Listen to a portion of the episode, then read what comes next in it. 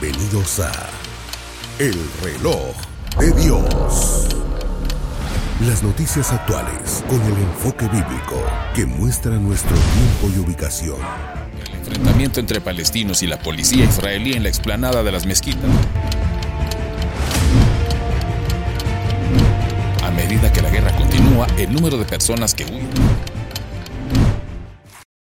Hola, bienvenidos una vez más al reloj de Dios. Hoy vamos a tratar un tema en el que vamos a analizar de manera más profunda la situación y la forma en la que vivimos los humanos y la relación que tenemos con los animales. Dios hizo toda esta creación, pero tendríamos que tener un vínculo más cercano, tal vez una observación más cercana. El apóstol Sergio Enríquez, como siempre, está con nosotros para hablar de este tema que tiene muchas aristas y vamos a ver hasta dónde nos alcanza el tiempo en esta ocasión. Apóstol, bienvenido. Qué gusto saludarlo. Gracias, Sí, como tú bien dices, creo que debemos de conocer, debemos de, abordar la temática de la relación que tiene el hombre con el reino animal, aunque pues nos clasifican dentro de ese reino, ¿verdad? Pero somos, sería el reino animal racional, por decirlo así, y con el resto del reino animal. Eh, ¿Por qué lo creó Dios así? Hay tantas preguntas de la creación que creo que nos pueden ayudar a nosotros a comprender muchas cosas. Que a mí me surgirían un montón de preguntas. claro. ¿Verdad? Eh, una de las preguntas es, eh, ¿por qué algunos animales eh, pueden ser endemoniados? Sí. ¿Por qué, algunos animales pueden ser utilizados en brujería, hechicería y por qué otros no? ¿Por qué hay animales inmundos y animales limpios? Ah, ¿Por qué Dios prohibió en, sus eh, leyes higiénicas que se comieran algunos y otros no? Eh, ¿Qué fue lo que pasó que en el nuevo pacto eso se cambió? ¿Cuál es la relación? Es, bien interesante, es bien interesante, pero sobre todo, y ya estoy yo hablando, me diste la bienvenida, ya me puse a hablar, pero sobre todo, eh, ¿cuáles son las formas como Dios puede utilizar a los animales para advertirnos de muchas cosas, ¿verdad? Que son nuestros compañeros o son nuestras mascotas, son nuestros compañeros de viaje, no a la manera eh, de otro humano, desde luego, ¿verdad? Pero pueden ser utilizados, son nuestros compañeros digamos, Balaam tenía una su compañera de ministerio, que una burra, pero ella le advirtió. Sí. Ella le advirtió que si seguía, lo iban a matar. Porque ella vio un ángel y, y Balaam no vio al ángel. Entonces, ¿cuál es el sinergismo? Y si ellos son utilizados también en el tiempo final para advertencia. ¿Y, y qué relación tienen con las enfermedades también? Bueno, Entre otras cosas. Sí, muchas cosas. Así que me devuelvo el micrófono. Apóstol, pero justamente lo que usted decía es hablar un poco acerca de la relación del ser humano con los animales y eh, todo este contexto que podemos ahora observar. Por ejemplo, el hecho de que los animales tengan algunas actitudes que parecen advertirnos algo, desde el cambio de clima, ¿verdad? Que va a llover, hasta ahora mismo está muy famoso un espiral, ¿verdad? Un espiral que hacen los animales y que genera muchas dudas en las redes sociales y la gente necesita respuestas. Si empezamos hablando de eso para dar un contexto acerca de esas advertencias. Sí, eh, mira, Cita, yo creo que tenemos que analizar precisamente antes de lo que está sucediendo en estos, que ha sido una temática que se volvió viral. Eh, tenemos que eh, hablar de veras cuál es la relación que nosotros tenemos. Por, yo veo, en primer lugar, que en Génesis capítulo 1, Dios eh, hace la creación, ordena, empieza a ordenar todas las cosas. Primero hace la luz y después empieza a ordenar todas las cosas. Y entonces empieza a hacer animales, empieza a hacer animales y hace todo el reino animal. Y luego, de último, hace al hombre. De último, hace al hombre. Hace primero todos los animales. Sin embargo, en el capítulo 2 de Génesis, eh, la historia se, se muestra un poco como revertida en el orden que acabo de mencionar, porque viene Dios y hace primero al hombre. Y después hacia los animales. O sea, en, Génesis 1 primero hace a los animales y después al hombre. En Génesis 2 primero hace al hombre y después a los animales.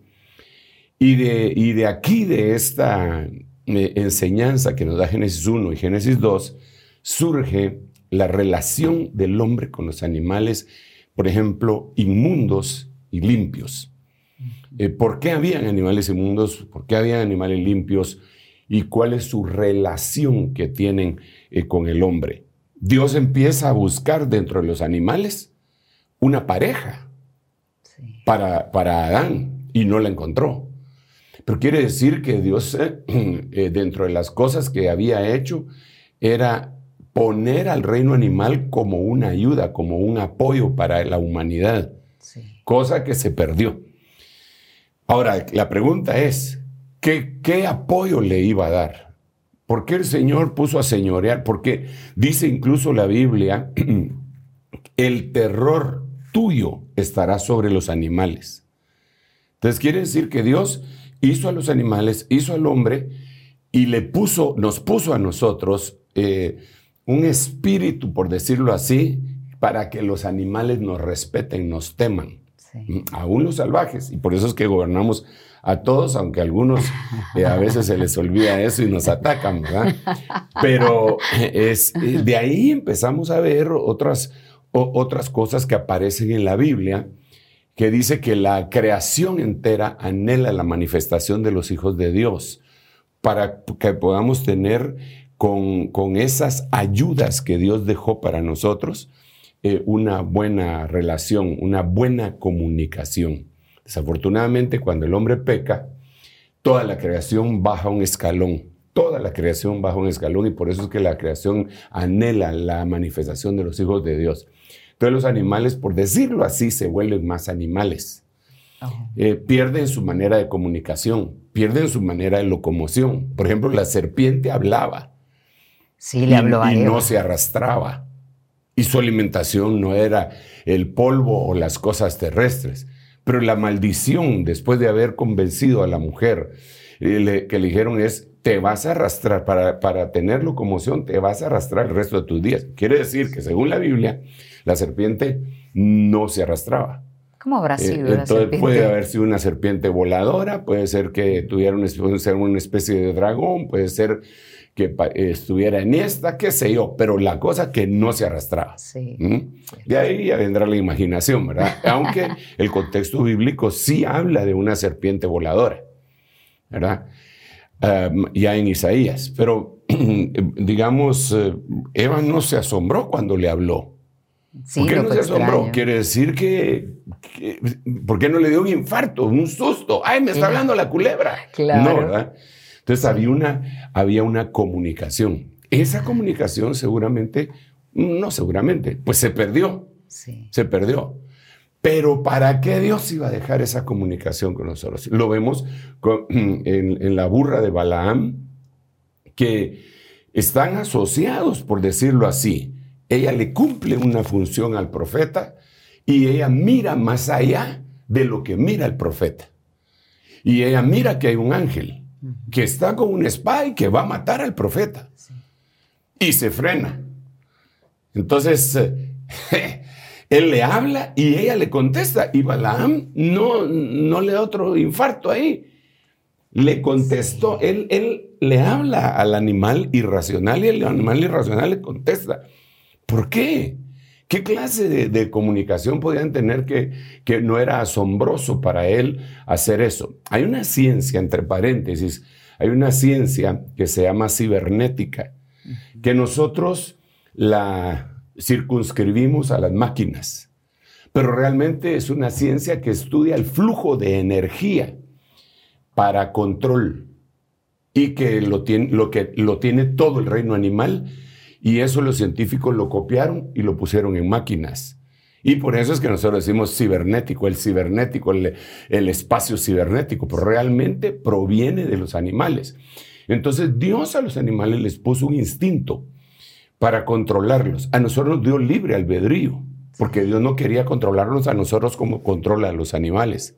Pero a los animales los puso Dios eh, controlados directamente con, instinto, que a nosotros nos parece una locura a veces. Por ejemplo, las aves migratorias empiezan, antes de que empiece el frío, empiezan a migrar, empiezan a volar. ¿Quién les avisó que iba a venir el frío? Sí. Eso lo vemos repetidamente nosotros en, en la Biblia, en el, en el libro de Génesis, cuando va a venir un diluvio. Claro. Porque no vemos que Noé haya salido con una red a agarrar a todos los animales, ¿cuándo los iba a agarrar?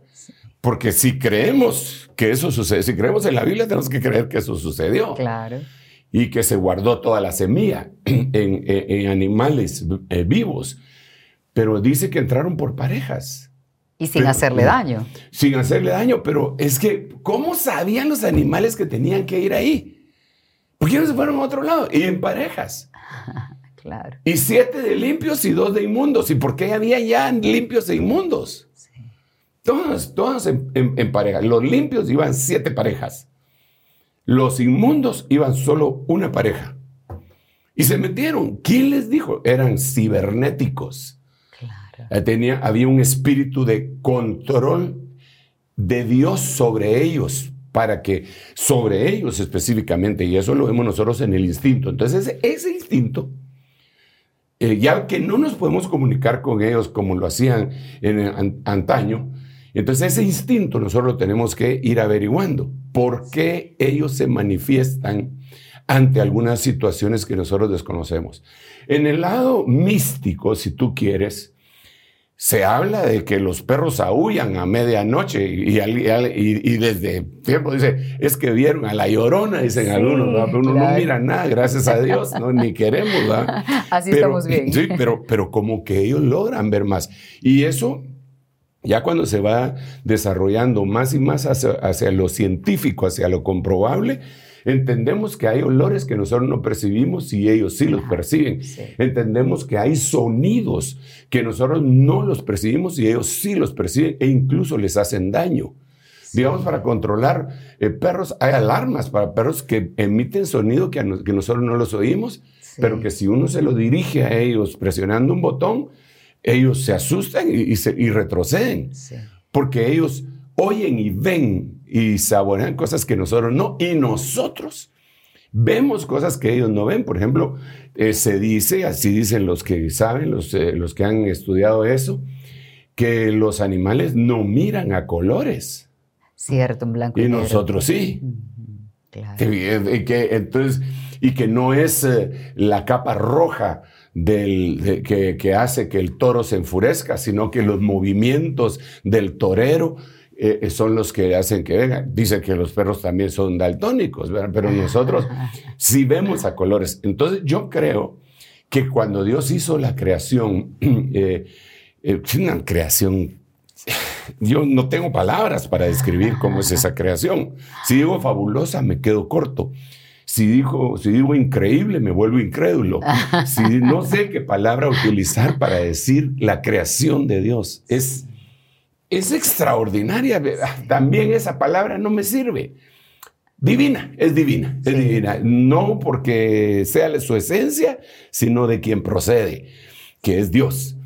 Es tan puntual, tan perfecta, tan extraordinaria. Y todo lo que Dios dejó, lo dejó para que nosotros lo pudiéramos utilizar. Para que nosotros lo... Por eso, por eso dice, el Señor, una de las órdenes que le dio a Adán fue que debía de gobernar, de sojuzgar sobre los animales. Ahora, cuando, cuando seguimos viendo esto, aquí nos vamos metiendo más y más en problemas también. ¿Por qué razón?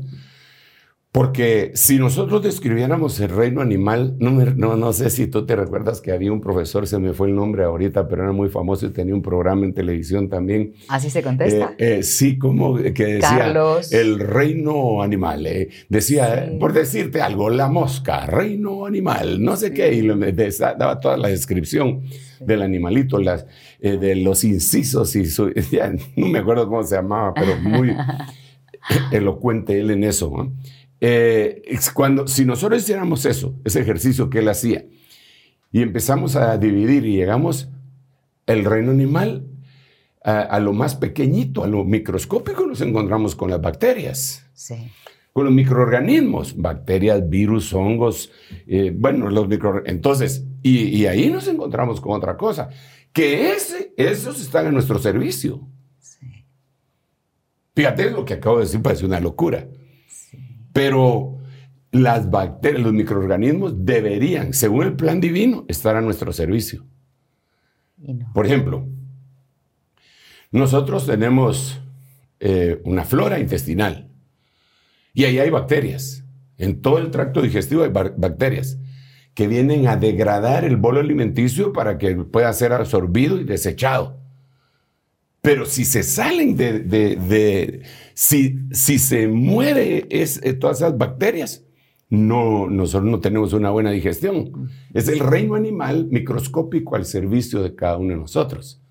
Pero si se salen de, ahí, esas bacterias que estaban ahí en, el intestino y se van a los pulmones, nos matan. Claro, claro. Entonces, lo que yo estoy tratando de decir es, todo el reino animal está íntimamente ligado con nosotros. Y todo el reino animal Dios lo puso para que nos sirviera pero no nos sirven, no les entendemos. ¿Por qué nos entendemos? Porque cuando el hombre pecó, perdió la habilidad de esa comunicación. Ni siquiera sabemos cuántos animales hay en, la tierra, ni siquiera, y algunos dicen, descubrí una nueva especie, descubrí, pero la Biblia dice que Dios le trajo a Adán todos, todos, todos los animales. Y si son todos, y la Biblia dice que son todos, le trajo todos. Y dice que eh, eh, Adán le puso nombre a todos.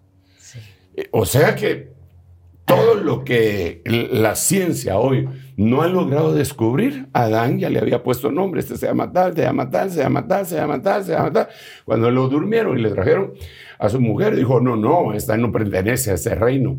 Esta se va a llamar varona, Isha, porque del Ish fue tomado. eres hueso de mi hueso y carne de mi carne. Entonces él, discernió eso. No, eso se perdió con el pecado. Pero ahí tenemos a los animales. Y Dios, yo creo que quiere que nosotros recuperemos esa memoria genética para poder ser advertidos por los animales. Los animales nos advierten. Pero, y nos advierte, y aquí vendrían, bueno, vienen muchas cosas que vamos a seguir platicando. No sé si tienes algo que decir. Eh, que quieras decir, dilo ahora o calla para siempre. no, exactamente lo que usted acaba de decir nos da el perfecto contexto de lo que hablábamos acerca de que los animales están expresándose de alguna manera y hay cosas que nosotros simplemente no vemos o no queremos ver. Y como consecuencia, pues bueno, nosotros estamos perdiendo el tiempo en cosas vanas en lugar de prestar atención a eso. Vamos a presentarles un material en el que podrán ver cómo es que los animales se pueden expresar o sus actitudes nos dicen algo y regresamos a seguirlo comentando.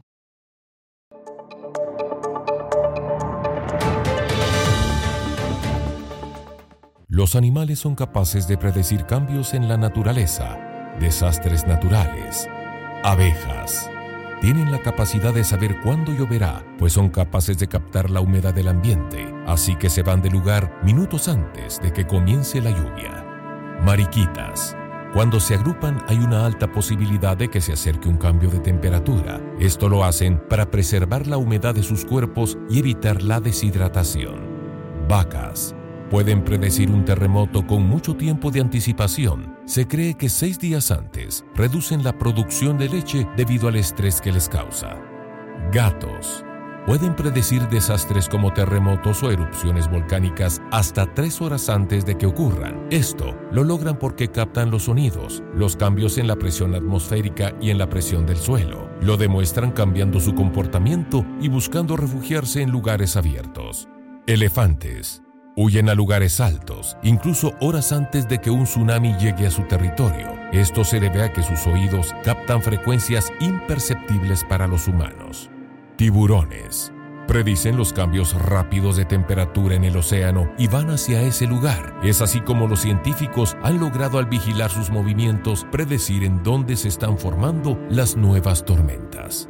Osos Los osos pardos tienen el olfato y algunos otros sentidos desarrollados de tal forma que pueden detectar tormentas entrantes y otros desastres naturales. Perros. Aparte de que pueden detectar con su olfato algunos tipos de cáncer y el azúcar elevado en sangre, también sienten los movimientos telúricos aunque estén a miles de kilómetros. Apóstol, este video que acabamos de ver dice mucho de lo que usted explicaba hace un momento, que hay, digamos, algunas explicaciones lógicas para las acciones de los animales, pero ¿será que además de eso también los animales tienen algún otro tipo de misión para decirnos a los humanos, cuidado, huyan, porque algo está a punto de ocurrir como los desastres naturales. Recuerdo que en el terremoto del 76 en Guatemala, muchas personas contaban que lo primero que ocurrió fue que los perros empezaron a aullar y a ladrar en la madrugada y mucha gente logró despertarse a tiempo para escapar de una casa que cayó. Sí, sí, precisamente ese es el lenguaje que perdido, ¿verdad? Sí. En donde hoy recién se está tomando en serio eh, por la mayoría de gente. Pues los científicos que lo han venido estudiando desde hace ratos, pues hace rato que, lo, que manejan esa temática. Eh, pero es asombroso y sí tienen una vinculación eh, íntima en nosotros. Repito, perdimos la forma de comunicación con, con, los animales en la caída. El problema eh, es que no solamente se perdió la comunicación, sino que el control. Por eso yo hablaba de los cibernéticos, que es esa ciencia que, estudia el flujo de la energía eh, para, para el control y la tienen todos los seres o los organismos vivos, que es algo, digamos, por ejemplo, nosotros tenemos en nosotros mismos nuestro sistema neurovegetativo nuestro corazón está latiendo y latiendo y no tiene nada que ver con lo que yo estoy pensando. Yo voy, me duermo, me desmayo y el corazón sigue teniendo esa, esa actividad. Entonces hay cosas que Dios dejó en los animales y en, nosotros eh, como un seguro de vida, por decirlo así, y a nosotros nos dio libre albedrío y nos dio raciocinio a los animales, puesto que no les dieron ese libre albedrío, les dejaron para que hicieran cosas a favor de nosotros. Entonces aquí viene otra temática que está íntimamente ligada, íntimamente ligada y que parecía que no tiene nada que ver y que la mencioné antes de poner este anuncio, y es cómo las bacterias en un hábitat en donde, en donde deben de funcionar eh, hacen un bien al humano. Y si se salen de ese hábitat, matan al humano. Entonces, cuando el hombre peca, empieza a, jugar a Dios y empieza la manipulación genética y empieza eh, a hacer muchas cosas y, trastoca lo que originalmente Dios hizo. Lo hizo con las semillas, eh, lo hizo, bueno, y con las semillas vegetales y con las semillas animales, con la simiente, con el esperma, lo modificaron. Eh, hace algún tiempo yo recuerdo que el Señor en su misericordia me dio un tema que, que se llamaba Los sueños de Faraón. Y pues ese es un tema que está ya eh, en Génesis 40, eh, 41 y que todos lo habremos leído en algún momento. Y que se trata, si ustedes se recordarán, de un José que, que es vendido a, a Egipto, en la casa de Potifar, en la casa de Faraón. Pero cuando está en la casa de Faraón, en el reino, el, el hombre, el, rey, tiene un sueño. Por eso le puse así, los sueños de Faraón. Y el sueño que él tiene es que habían siete vacas gordas y que de la nada emergen eh, eh, siete vacas flacas y se comen a las gordas. Y luego eh, viene siete espigas llenas de trigo y después aparecen otras siete espigas flacuchas que, y, se las devora las, eh, las otras espigas. Cuando yo estaba viendo esto, eh, la misericordia de Dios me hizo entender que ese era un problema que se iba a dar antes de que vinieran los años de la gran tribulación. Eh, porque después vinieron siete años terribles, después de ese sueño que tuvo Faraón. Y entonces entendí lo siguiente, me hicieron entender lo siguiente, me hizo Dios entender lo siguiente. Primero iba a venir un problema sobre los animales. y después iba a tener un problema sobre los vegetales. Pero eso fue hace mucho tiempo que, que lo entendí. Y entonces, eh, en ese tiempo, el, como, tal vez el Señor, para que yo entendiera un poquitito más, surgió un problema en las vacas, en el ganado, que se llamaba el mal de las vacas locas. Pues que hasta daba risa, ¿verdad? El nombre que le habían puesto. Pero era una enfermedad que científicamente se le conocía como Kurzfeld-Jacobs por los investigadores, ¿verdad? Y así le habían puesto. Y entonces eh, se debatía, se debatía en aquel momento si la enfermedad esta, Kurzfeld-Jacob, o sea, mal de las vacas locas, se podía, se podía transmigrar a los humanos. Entonces, eh, de haber dicho que sí, la industria alimenticia iba a tener un, serio revés, un serio revés. Claro. Porque eso tenía que ser una advertencia, como la, la, advertencia que ha venido sobre otras industrias, por ejemplo, la industria del tabaco, que cuando vino que causaba cáncer, un serio. Ellos pelearon y batallaron y dijeron que no, que no, que no, hasta que la legislación en todos los países les obligó a poner este producto que causa cáncer. O la industria del licor, ¿verdad? que también le hicieron lo mismo y ahora este producto debe ser bebido con moderación, etcétera, porque es una ley que lo tienen que poner, ¿verdad? Pero ellos se opusieron y se opusieron. Eh, pues la industria alimenticia que controla los granos, que serían los vegetales, y la comida animal, tiene poder, tiene poder, es una de las industrias más poderosas del mundo. Entonces se opusieron, se opusieron y ese tema lo sepultaron. Pero entonces ahora me surge a mí una gran, una gran signo de interrogación. Y digo, pero ¿y por qué tantas enfermedades emergentes que nunca se oían antes?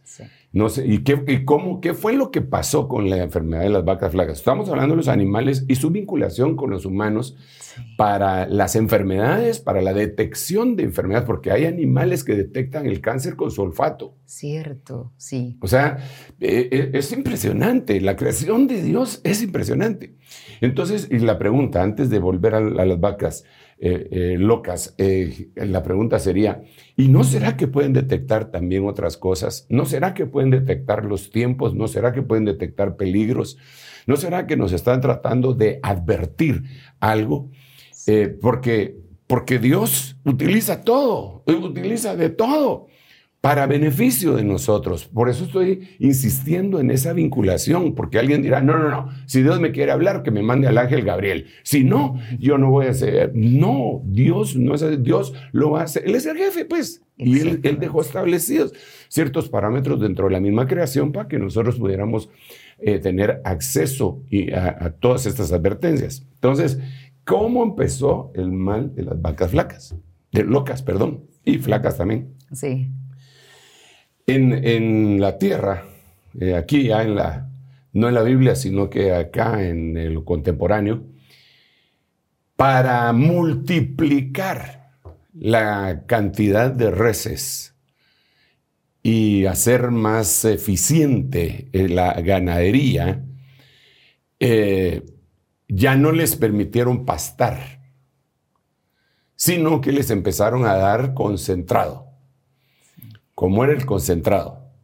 El concentrado era hecho de diferentes cosas, pero dentro de las cosas era, mataban 100 vacas y entonces le quitaban todo lo que le tienen que quitar, a carne para venderla, eh, piel para hacer zapatos, chumpas, abrigos, lo que sea, todo, todo, todo, todo. Lo que no lograban aprovechar para revenderlo, lo convertían en comida. Lo convertían eh, así como los perritos comen su concentrado, a ellos les hicieron su concentrado de vaca. ¿Ok? Mezclándoles algunas otras cosas. Entonces, ¿qué estaban comiendo las vacas? Vacas. Vacas. ¿Y qué dice la Biblia? ¿Qué fue lo que sucedió? Que las vacas se comieron a las vacas. Tal cual como en el sueño del faraón. Exacto, el sueño. O sea, eh, estaba más, para mí estaba claro, pues, y sigue estando claro. Sí. y tiempo después, empezó a sonar mucho la idea de, la, del- de los productos orgánicos y de los genéticamente modificados, los tomates, las, eh, todas las cebollas, todo, todo, todo, que le empezaron a modificar genéticamente, incluso poniéndoles en algunos, digamos a las fresas, en algunos casos se les puso ADN de pez, gen- eh, eh, microscópico desde luego, ¿verdad? Pero para que pudiera soportar las heladas y no se perdieran las grandes cantidades de, de fresas que se perdían. Claro. Entonces, el hombre se puso a jugar a Dios, pero realmente nuestro entorno, Dios lo dejó para que lo conociéramos y, y- y lo utilizáramos para beneficio, porque eso fue lo que Dios estableció, no para que lo modificáramos. El problema es que ahora está todo modificado y de ahí surgen un montón de enfermedades De esas alteraciones que de están todas esas alteraciones, Claro. porque ¿quién de nosotros? Y, y por eso yo insisto, muchísimo, muchísimo, insisto en que cuando uno va a comer, porque alguien dirá, ¿y entonces qué hago? ¿Qué como? Pues la Biblia lo que dice es, comerán, beberán cosa mortífera y no les hará daño. Lo dice la Biblia. Eh, eh, ¿y ¿Por qué lo dirá así? ¿Porque nos iban a dar cicuta, veneno, arsénico? Eh, ¿Qué? No, No necesariamente. No necesariamente, porque iba a venir un tiempo en donde necesariamente se iba a modificar e iba a ser muy dañino, muy nocivo todo lo que le íbamos a meter a nuestro organismo por medio de la boca. la comida en general, aunque diga orgánica, pues, si quieren ponerle orgánica, pues que le pongan, ¿verdad? Pero yo también tengo el derecho de, de ser incrédulo de que eso es orgánico. ¿ah? Absolutamente. Eh, yo me inclino, por eso decía, me inclino e insisto, a que cuando nos sentamos a la mesa a comer, verdaderamente deberíamos de darle gracias a Dios, dice la Biblia que hemos de participar con acción de gracias y de suplicarle que esa comida no nos vaya a hacer daño, porque se modificó la comida animal y la comida vegetal, se, se, se contaminó, está contaminada. Mm, no es lo mismo que, come- que comemos nosotros en este tiempo que comieron nuestros abuelos cuando eran jóvenes. Eso podría explicar también eh, la proyección de vida de unos y la nuestra, que no es tan prolongada. Sí, o mi- mira, bueno, ahí entran otros factores.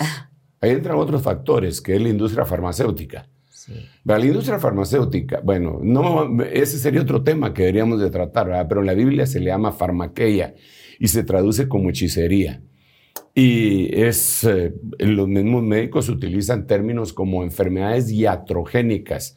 ¿Qué es una enfermedad iatrogénica? Pues es una enfermedad que causa una medicina. O sea, te dieron una medicina para curarte una cosa, pero te enfermaste de otra. Claro. O sea, es enfermedad iatrogénica. Entonces, eh, ese es otro tema que habría que, que analizar. Pero si volvemos a lo que estamos platicando del, del reino animal, del- de las advertencias que nos están haciendo los animales, de las enfermedades que provienen de los animales, de cómo deberíamos de tener nuestra interacción con los animales, creo yo que, que ahí hay muchísima, muchísima tela que cortar. ¿verdad? Absolutamente. Eh, yo veo que el cuarto sello, digamos, nosotros vemos en Apocalipsis capítulo 6 que hay cuatro jinetes.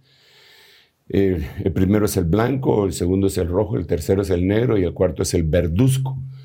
Cuando, cuando sale el verduzco o amarillento, dice que se le dio eh, autoridad para matar a la tercera parte del planeta, de los seres vivos, con espada, eh, con violencia, pero dice con las bestias de la tierra, con los animales de la tierra. Entonces, ¿cómo? ¿Cómo? Digamos, ¿cómo? ¿Se van a salir todos los lobos y van a venir? a- Eso es casi imposible. ¿ah? Eh, los leones se van a escapar de los zoológicos y de los circos y van a venir. No. O el planeta de los simios, ¿verdad? que Sí. se multiplican todos y aplatan. Nos gobiernan. Aún, aún ellos, aún, aún en esa película, es eh, un virus que es del reino animal que ataca al humano y que los engrandece a los simios. ¿verdad? O sea, es un rey, el reino animal para matar con las bestias de la tierra. ¿Y qué es lo que acabamos de tener nosotros por estas dos, estos dos últimos años? Y que ahora hay un rebrote nuevamente en la China, que están encerrándolo y la gente está protestando. Hoy sí le están protestando al gobierno chino. Se cansaron. se cansaron, se cansaron de, porque los tienen reducidos completamente, como que estuvieran en la cárcel en, su propia casa durante más de dos años. Pero ahorita los vuelven a encerrar. Nadie puede entrar. Para entrar al, eh, al, lugar en donde lo tienen eh, encerrado, tienen que llevar tres certificaciones y hacerse varias pruebas PCR. Bueno, pero ese es otro tema también. La cosa está que, ¿qué fue lo que ocasionó eso? Un virus. Exacto. De los animales. Son animales, los virus son del reino animal, pues. No, no, o de qué reino. ¿Verdad? Entonces, que no los hayamos podido descubrir, que no, como, como más o menos se descubrió ya con las bacterias, porque a las bacterias sí ya se sabe más o menos cómo manejarla, aunque ahora hay superbacterias que se convirtieron en, en, en animales eh, inmunes a los, eh, a los antibióticos, ¿verdad? Por el mal uso de los mismos, Pero por lo menos ya dice, bacterias en tal eh, cefalosporina de no sé qué generación, Entonces, para combatirlo. Pero con un virus no, no han descubierto qué puede matar a un virus, solo lo puede matar el mismo sistema inmunológico. ¿Pero qué? Son del reino animal. ¿Cuál es la vinculación que tenemos? Vamos a conocer cuáles son esas enfermedades que han sido trasladadas a los humanos por medio de los animales y luego regresamos para analizar con el apóstol Sergio Enríquez este tema.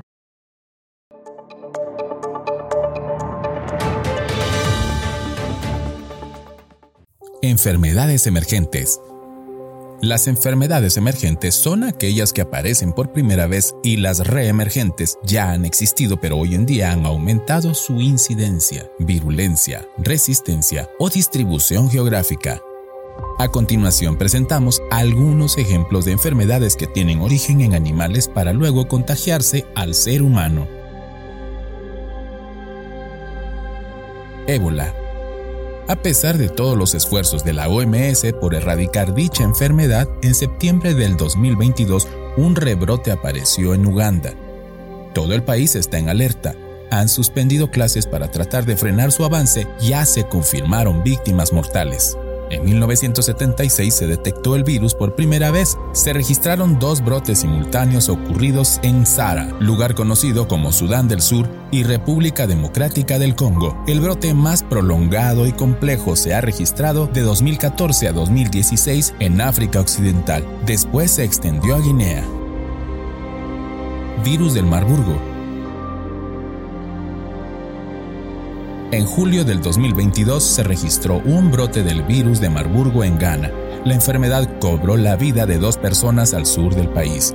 Se han identificado alrededor de 90 contagios, los cuales ya ha gestionado la OMS. En 1967 se detectó el virus en la ciudad de Marburgo, Alemania, cuando se realizaba un estudio a monos de Uganda por parte de científicos, los cuales terminaron infectados durante el proceso. Esta enfermedad se caracteriza por provocar una fiebre hemorrágica de carácter viral. Viaja por medio de los murciélagos y puede ser contagiada al tener contacto con fluidos corporales. En África ha sido la causante de la muerte de más de 3.500 personas. Aún no se ha encontrado una vacuna contra la enfermedad emergente. Cólera. La ONU anunció que el rebrote de cólera en Haití se esparce rápidamente pasando de 152 sospechosos el 6 de octubre a casi 9.000 el 18 de noviembre y las muertes subieron de 4 a 267. El cólera es una enfermedad emergente bacteriana que provoca deshidratación y diarrea. Se considera que sus orígenes fueron en el río Ganges, India, durante el siglo XIX. La infección se extendió alrededor de todo el mundo, especialmente en Asia, África y América Latina. La falta de agua potable hace que el virus se propague. Cada año fallecen entre 42.000 y 142.000 personas por esta causa. Poliomielitis. Recientes descubrimientos en aguas residuales en Nueva York y Londres preocupan a las autoridades, quienes han enviado alertas a pediatras y padres para asegurarse de que los niños estén vacunados contra esta enfermedad. En 1950 se registraron una vasta cantidad de casos positivos a esta enfermedad, de la que los médicos muy poco conocían. En Estados Unidos se registraron 60.000 casos, de los cuales 21.000 tuvieron secuelas de parálisis. Los gobiernos implementaron medidas de seguridad y salud, solicitando a la población que evitaran lugares aglomerados como parques, piscinas o zonas en las que se pudieran dar infecciones. COVID-19 Aún en noviembre del 2022, los ciudadanos chinos se lanzan a las calles a protestar por las restricciones tan duras de su política de COVID-0, mientras el resto del mundo intenta coexistir con el virus. La enfermedad emergente se ha propagado a lo largo de los últimos tres años. De acuerdo a los registros de la OPS, se han acumulado 15 millones de muertes. El COVID-19 es causado por el virus SARS-CoV-2, proveniente del murciélago. Investigadores declaran que el virus mutó, se desconoce el animal que fue el vector del virus y contagió al humano. Viruela del mono. En mayo del 2022 se dispararon los contagios del virus. Algo curioso fue que muchas de estas personas no viajaron a África ni tuvieron alguna conexión aparente con esta zona. Para noviembre del 2022, la OMS afirmó que ya existían casi 78 mil casos de esta enfermedad, 36 muertes en los países no endémicos y 173 muertes en los endémicos. En 1980 se registraron múltiples casos de viruela en humanos, pero en 1958 se descubrió en un laboratorio que el virus estaba presente en monos, por lo que los investigadores lo nombraron así, en estudios posteriores se comprobó que los principales vectores eran roedores y no simios como se creía. SIDA. Alrededor de 79.3 millones de personas contrajeron VIH desde el comienzo de la epidemia y 36.3 millones han fallecido por esta causa. El VIH se originó en chimpancés de África Central. El punto focal de la transmisión del virus fue la ciudad de Kinshasa, en la República Democrática del Congo. Bien, y apóstol se habla que hay enfermedades ahora en todo el mundo provocadas por animales. De hecho, alguien decía, una doctora decía recientemente que eh, la gente le tiene miedo a los tiburones y los ve como los animales más mortíferos, tal vez en contra de los seres humanos. Pero en un país puede haber 10 muertes por mordidas de un tiburón, pero pueden haber casi 500 mil a causa del mosquito que provoca tantas enfermedades. Entonces, realmente los animales en este momento son los básicamente los que nos están contaminando a nosotros o nos están enfermando. Sí, bueno, realmente las enfermedades son, según la Biblia, doncellas de la muerte, ¿verdad? Y que pueden ser trasladadas de muchas maneras.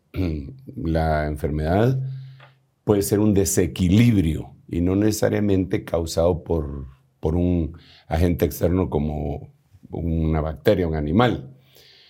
Pero sí la mayoría de las enfermedades eh, podríamos decir que tienen una participación activa los animales, ¿verdad? Y ya sea del tamaño que, que sean, porque si se habla de los murciélagos, se, habla de las ratas, de los roedores que pudieron trasladar la peste bubónica en, sus, los tiempos antiguos, ¿verdad? Y en la actualidad también. Así pues, eh, Dios, repito, Dios desde el principio dejó establecidas leyes eh, que eran más que todo higiénicas. Incluso Dios dijo que cuando se encontrara un animal muerto, no se lo comieran, que no se lo comieran. Y entonces los, judíos no tenían derecho a comérselo porque estaban transgrediendo la ley divina, pero no sabían que aquel animal puede haber eh, sido el transmisor de una enfermedad. Yo quiero volver otra vez a, hablar de los eh, cibernéticos de Dios, porque yo veo que en el reino animal ellos le obedecen a Dios por, por los, el instinto eh, y a veces con algunas misiones específicas. Nosotros vemos a un cuervo que le llevaba pan y carne en la mañana y en la tarde a Elías, el profeta. Eso es ilógico, eso no puede ser. Eso tenía que ser un mandato divino para que aquel se convirtiera en un, cibernético de Dios, ¿verdad? Mm, eh, ¿Por qué? Porque él, por instinto, como ave de rapiña eh, eh, y de carroña también, pues, pero de rapiña, iba, conseguía el pan, conseguía la carne fresca y la dejaba, pero como que se le quitaba el hambre no y se olvidaba de sus cuervitos que tenía en el nido en el momento que pasaba en el, en el arroyo de Kerit y lo depositaba en la mañana y en la tarde, en la mañana y en la tarde. Entonces, Dios usa a los animales, Dios usa a los animales. Y nosotros vemos cómo el Señor usó una burrita para entrar a Jerusalén. Nosotros vemos cómo cuando el pueblo de Israel se inquietó tanto, se molestó, ya no quisieron más el maná, el Señor le llevó una bandada de codornices enorme que cayeron sobre la tierra y fueron varios kilómetros los que cubrieron todas aquellas. Nosotros vemos que el Señor dice de los animales en el libro de Joel, dice, yo restauraré de los años que se comió la oruga, el saltón, el pulgón, el revoltón, y después dice, mi ejército que yo envié contra vosotros. Entonces eh, eh, vemos el reino animal actuando como un ejército en algunos momentos. Nosotros vemos cuando el Señor eh, permite que el pueblo de Israel vaya a conquistar Canaán, el Señor les dice, yo enviaré a la avispa delante de ti. Entonces iban un montón de avispas delante de, de los ejércitos humanos del Señor, que, que estaban coludidos, pues no sé cómo decirlo, pero estaban juntos en la Sí. batalla en contra de los habitantes de Canaán. Entonces, esa vinculación eh, que hay en la creación divina entre humanos y animales es muy importante que nosotros la analicemos. Es muy importante que nosotros le pongamos atención. Es muy importante que nosotros recuperemos el sentido de las cosas que Dios está haciendo para, para bendecirnos por medio de los animales. Y por, último, solo quiero decir esto, en, la Biblia, ya en el libro de Apocalipsis se nota perfectamente que hay dos clases de animales, por decirlo así, que pueden ser nocivos o beneficiosos. Unos están descritos con la palabra terión, que significa bestia. En, en la Biblia aparece en Apocalipsis capítulo 6, en el versículo que mencioné antes de, del, del programa este, de la cosita esta que acabamos de pasar video, de- sí, sí. del video. Pero luego vemos a otros que el Señor dice Sao, que esos son seres vivientes, pero son animales. En la Biblia en inglés se, se traduce como bestias. Terión se traduce bestia, Sa- Sao se traduce bestia, pero una es para beneficio y otra es en contra de la humanidad. El asunto es que las aves migratorias también nos avisan. Y Dios pone como ejemplo a las aves. Isaías capítulo 1 así empieza, el buey conoce su pesebre, el asno conoce a su dueño, pero mi pueblo no me conoce, dice el Señor. Como que dice, los animales están, por ese, por, por ese ser cibernéticos, por ese instinto, lo hacen con mayor eh, puntualidad. Pues nosotros como somos tan inteligentes, nos Creemos. cuesta, ¿ah? Eh, Sí. pero lo dice ahí claramente, ¿verdad? Lo vemos repetitivamente en, en la Biblia, cómo Dios lo vincula y nos bendice a través de los animalitos y también puede ser eh, el- lo que Dios use para castigarnos. Por ejemplo, tenemos un caso en la Biblia en donde un profeta que había recibido la orden de llevar una profecía a Samaria, le, habían dicho que no regresara por el mismo camino y que no se quedara a comer ahí. Entonces un profeta viejo lo convenció y le dijo, yo también soy profeta, vení comer, Dios me habló y era mentira. Entonces el profeta joven se quedó ahí a comer y le dieron la profecía que lo iban a matar. Bueno, entonces él agarró sus cosas, se fue y un león en el camino lo atacó y lo mató, pero no se lo comió. No se lo comió, ni se comió al asno, porque él iba sobre un asno, ni mató al asno, solo al profeta. Y se quedó echado esperando que fueran a traer al, al- al profeta, Profeta. para que lo enterraran. El león. ¿Por qué hizo eso? Estaba siendo Eh, utilizado. eh, sí, eh, Dios lo utilizó. Entonces Dios utiliza a los animales. Vemos en la historia, en el Nuevo Testamento, que hay otros animales que están influenciados. Eh, así como este está influenciado por el Señor, así como Dios le puede poner freno a los leones que estaban en el foso de, Daniel, que les tapó la boca para que no se comieran a Daniel, nosotros vemos en Gadara que hay un grupo de, animalitos ahí, un hato de cerdos eh, que están endemoniados. Bueno, no están, en ese momento no estaban endemoniados, pero ahí había un endemoniado en esa ciudad de Gadara. Y cuando el Señor lo liberta, aquella legión le pide que por favor los deje entrar en los cerdos. Se meten en los cerdos y los cerdos se despeñan en el abismo.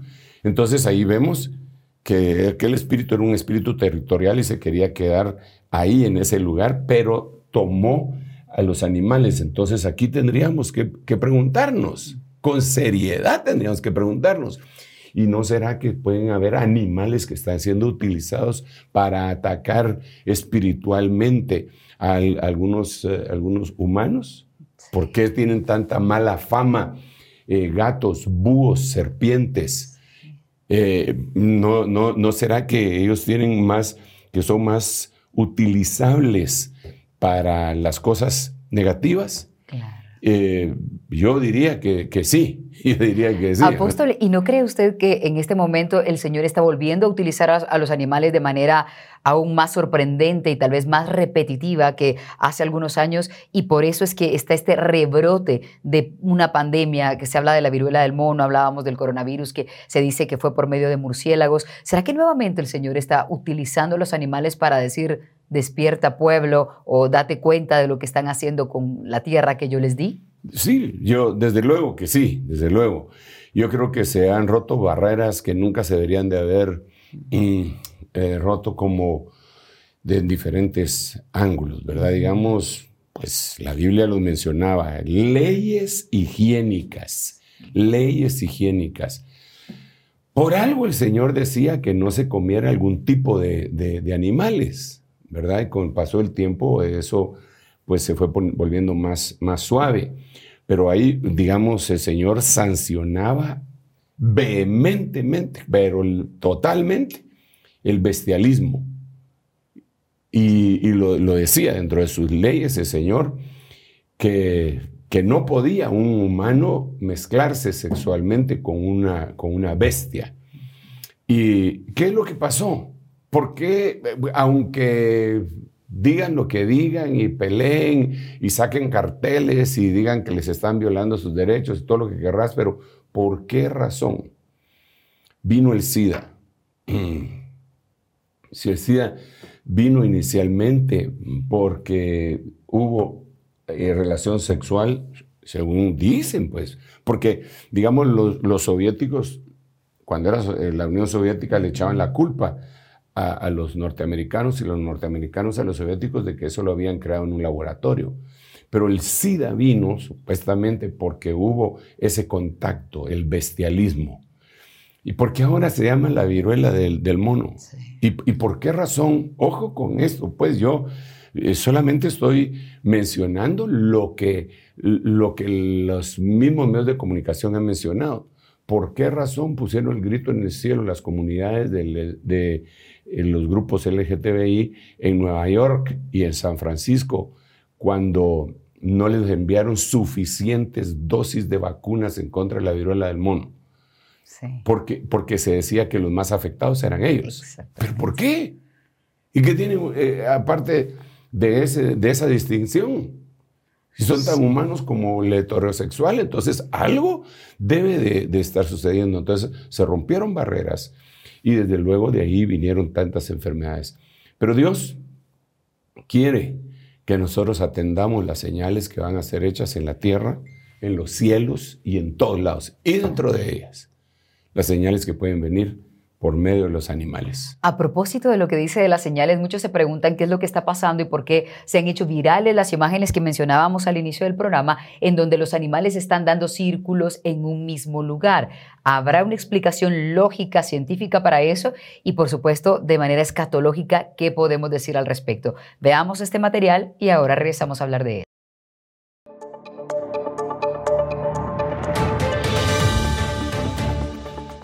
Causas más comunes por las que algunas especies de animales se mueven en círculo. Ovejas. La listeriosis es una infección común en rumiantes, ovejas, cabras y bovinos, aunque ocasionalmente se ha presentado entre otras especies. Los síntomas incluyen la marcha en círculos, entre otras. Largos periodos de encierro hacen que algunas ovejas caminen alrededor del corral y luego el resto del rebaño las sigue. Renos. Según los expertos, esta danza es una forma de protección para los renos. Cuando se enfrentan al peligro, las manadas de renos salen en estampida en estos círculos giratorios, lo que hace casi imposible que cualquier depredador ataque a un solo animal. La mayoría de las veces, las hembras y los cachorros se concentran en el centro de la espiral. Hormigas.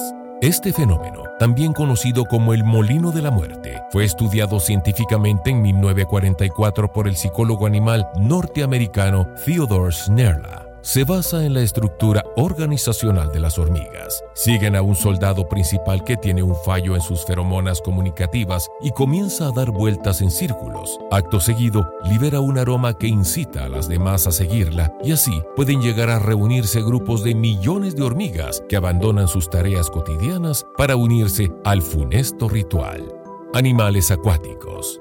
Tomoko Narasaki, investigador de la Universidad de Tokio, descubrió que las tortugas y otros animales mamíferos hacían círculos de forma constante. En los tiburones y orcas parece directamente relacionado con la alimentación, mientras que los leones marinos y en las tortugas parece relacionado con la orientación. El comportamiento de navegación en círculo se había observado también en los tiburones martillo, en los que se sospecha podrían estar buscando la manera de usar el magnetismo terrestre para orientarse. Bien, apóstol, y estos videos lo hablábamos nosotros al inicio, y es que han alertado a la gente preguntándose de los animales están sintiendo algo que nosotros no, tal y como platicábamos al inicio, si ellos pueden sentir alguna cosa que está por ocurrir como un desastre natural. Pero uno esa pregunta a la última que me gustaría hacerle, y es, ¿será que el reino animal eh, podrá ser utilizado o tendrá cierta capacidad de darnos un anuncio de que el final de los tiempos está cerca? Eh, definitivamente Dios utiliza todos los medios eh, habidos y por haber, por decirlo así, ¿verdad? Incluso el Señor dijo, porque en lengua de tartamudo le hablaré a este pueblo y ni aún así entenderán, ¿verdad?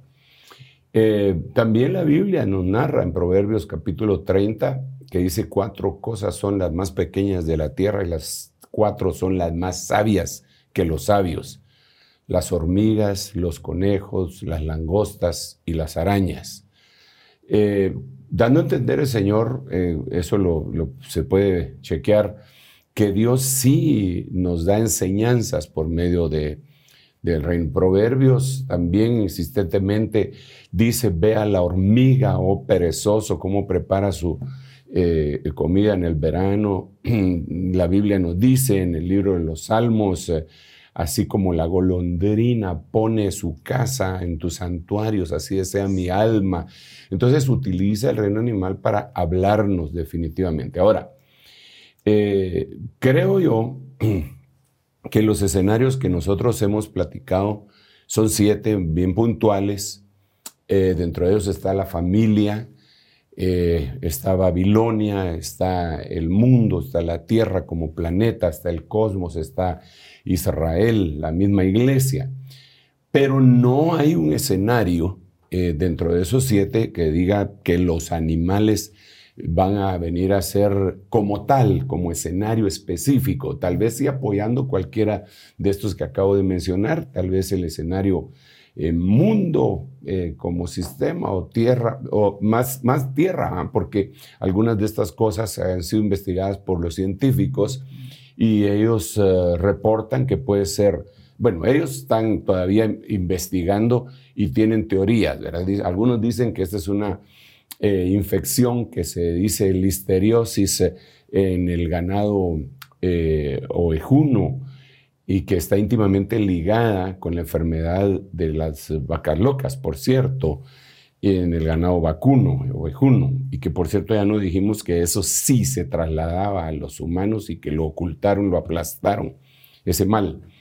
Eh, algunos otros, y aquí mismo en el, en el video pudimos ver que una de las explicaciones que ponen es que eh, cuando van a alimentarse, empiezan a, rodear o una hormiga que se desorienta y es la hormiga soldado, la líder, y todos la siguen y se muere. Eh, puede ser que lo que está pasando ahí venga a ser un anuncio como cuando en Proverbios 30 dice, mira a los conejos pueblo no fuerte, pero pone su casa en la roca, ¿verdad? Entonces, eso también nos debería llamar la atención, más que estar viendo esta cuestión en círculos. Algunos han insistido que esta es una señal del fin del mundo. No puede ser una señal del fin del mundo. ¿Por qué? Porque para que venga el fin del mundo, primero tienen que pasar mil años. Y para que vengan los mil años, no tienen que pasar siete años de gran tribulación. Ahora, sí debe de ser una inquietud, pero yo, yo creo que nosotros debemos ser muy cuidadosos con señalar una cosa de estas como una señal del final o de la pronta aparición del Señor Jesucristo per se, por sí sola, sin ver todos los contextos, porque por esa causa se desacredita muchas veces a todos los demás escenarios. Entonces, eh, algunos increíbles, ah, ya van estos con el, que el fin del mundo, que no sé qué. Y aunque sea un, lenguaje que ellos estén tratando de trasladar y que no lo comprendemos todavía, que es lo que están tratando de decir, eh, hay otras señales más contundentes y más inquietantes como el hecho de que hay una hambruna, como el hecho de que hay un, apocalipsis financiero, como el hecho de que hay un anillo de fuego, como el hecho de que hay terremotos eh, por todos lados, como el hecho de las señales cósmicas, como el, hecho de la gran apostasía que hay en el mundo, como el hecho de que son como los tiempos de Noé, como los tiempos de Lot. Eso no, es este fenómeno, creo yo que no nos debemos de adelantar, de anticipar eh, para descartarlo, ni para elevarlo a, la calidad de una señal, sino que creo que debemos en este momento de, ser observadores, esperar que el Señor exactamente nos diga qué es lo que está pasando. Eso por un lado, porque esto no es la primera vez que sucede. Los científicos han estudiado esto y se ha dado en ovejas, en cabras, en hormigas, eh, peces antes. Pero hoy con los medios de comunicación que tenemos nosotros masivos se viralizó. Entonces se viralizó y es una gran noticia, ¿ah? pero eso ya había sucedido. Ya había sucedido con, con antelación. Ahora, de que los animales pueden avisar de terremotos, de erupciones, eso pues también está comprobado, ya lo vimos, ¿verdad? Así que por eso yo digo, no es algo que nosotros tengamos que descartar, minimizándolo, ridiculizando a los, a los que lo señalan, o eh, tomarlo eh, y llevar esa señal a los altares, a decir esto, estos porque están dando vueltas, quiere decir que el fin del mundo viene, porque el fin del mundo todavía no viene. Primero va a venir el Señor Jesucristo y se va a llevar a su iglesia, a su novia, a su amada. Y después viene la semana 70 de Daniel para seguir el trato con Israel. Y después de eso viene el trato con el resto de la humanidad en el milenio. Porque así es, el principio bíblico es que los primeros serán postreros y los postreros serán primeros. ¿Y quién fue al primero al que Dios le habló? A la humanidad. Y después a quién le habló? A Israel. Y después a quién le habló? A su iglesia. Entonces la iglesia es de último, ahora tiene un trato primario, primero. Entonces ahora empieza por los últimos, la iglesia se la lleva. Ahora me quedo con Israel, Israel, y hace lo que tiene que hacer. Ahora me quedo con toda la humanidad en el milenio. Así que no es el fin del mundo. Eso es esperanzador para muchos, sin duda, porque todo esto pues sí les estaba preocupando, sin duda. Pero apóstol, cada, en cada programa tenemos la oportunidad de aprender respecto a cómo llevar la vida con todas estas señales, con los siete escenarios escatológicos, pero si puede concluir usted dándoles un mensaje a los seres humanos que hoy nos están sintonizando acerca de lo que em, Dios puede hacer a través de la relación con los animales y escatológicamente lo que se puede explicar, ¿con qué mensaje le gustaría que se queden? Bueno, de alguna manera la palabra sao que dijimos que se puede traducir como bestia y en español como eh, le dicen ser viviente, ah, creo yo que nosotros tenemos que evolucionar hacia ser vivientes, los vivientes, aquellos que les brotan alas como de águila, según Isaías capítulo 40, verso 31. Y decirle que la creación entera está anunciando que Cristo viene pronto, le está gritando a todos, ¿verdad? Y que debemos de poner toda nuestra esperanza en Él, ceñir los lomos de nuestro entendimiento, porque van a venir cosas muy difíciles de entender, de asimilar. Eh, no distraernos de todas las cosas que están sucediendo, analizar todas y sobre todo no perder la esperanza eh, de verle a Él de nuevo. Digo de nuevo porque seguramente ya lo vimos, aunque nuestra memoria sufrió una especie de amnesia, lo veremos de nuevo, lo veremos de nuevo. Ese es nuestro anhelo. Eh, lo demás pues puede convertirse en una señal. Y si las juntamos, son muchas señales. Es un contexto que nos anuncia el pronto retorno del Señor. Así que si mira usted a su perrito dando vueltas antes de irse a dormir, son, como diría mi pastor, vueltas de chucho ruin, que no hay modo que se acueste. Claro. Eh, pero tampoco vamos a ridiculizar eso porque está pasando, está pasando y es un mensaje que se está lanzando por las diferentes especies de, de animales, incluso peces, ¿verdad? Así que tengamos la esperanza que las cosas se aproximan, que vienen ya y que vamos a seguir buscando al Señor con todo nuestro corazón. Amén. Amén. Apóstol, antes de despedirnos, ¿qué tal un saludo a su público presente? Hoy tiene público especial usted. Sí, aquí tengo eh, a dos de mis mujeres. Ah, sí, sí. tengo, muchas, tengo muchas mujeres en el buen sentido de la palabra. Esposa solo una, pero tengo hijas, nueras que quisieran, nietas. Eh, y aquí me acompaña ahora mi esposa y mi hija Maritza. Así que les doy la bienvenida un público muy lindo, muy atento a todo lo que hoy se ha dado. Bien, así llegamos al final de este nuevo programa, pero les recordamos que cada domingo tienen ustedes la oportunidad de ver un nuevo reloj de Dios y pueden enviar sus preguntas a través de Remasterio 917, los medios que ya conocen, el canal del apóstol Sergio Enríquez y Rema TV. Apóstol, Dios le bendiga. Igualmente, Elcida. Amén. Hasta pronto. Esto fue el reloj de Dios. Un mensaje de esperanza en medio del acontecer mundial. Esta es una producción de Rema Communication Group y Ministerio Sebenecer.